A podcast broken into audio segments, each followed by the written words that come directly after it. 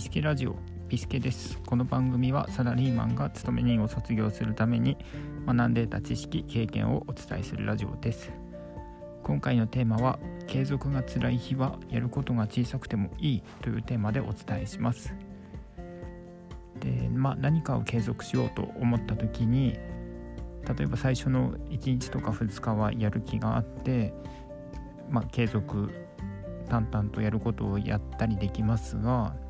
時にはモチベーションが下がったりして継続が辛い時もあります。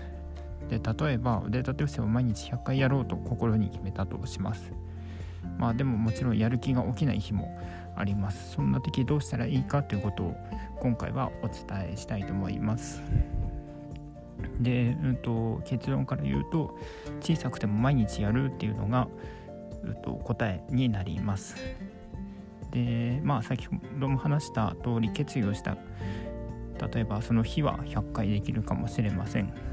まあでも飲み会で飲み過ぎて帰ってきた日に今日はいいやって思ってしまう時がまああると思います。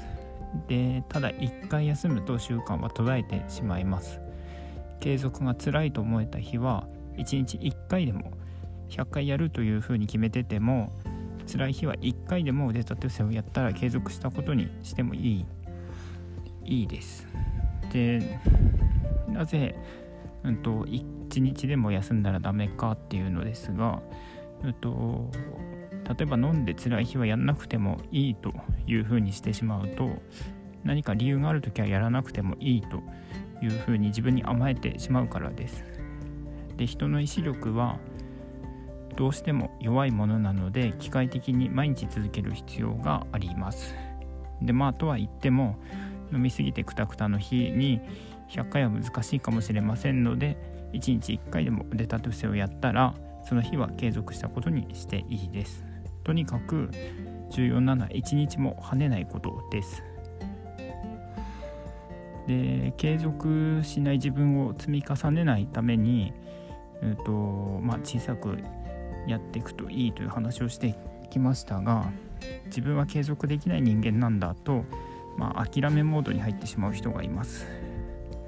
でまあそう考えてしまうのはまあ楽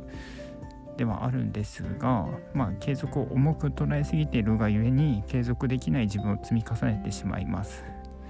ハードルを低くして腕立て伏せを1回やったら継続とみなして全く問題ないのでえっとまあ、自己嫌悪に陥らないように、えっと、継続をしていけるような心持ちがあるといいですね。ということで、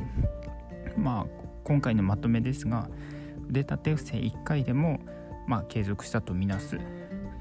で1日でも跳ねるとやらなくてもいい理由を作ってそれに甘えてしまうので1日も跳ねないでやる。で継続を重く捉えすぎないというところの3点でお伝えしてきました。今日はここまでになります。ありがとうございます。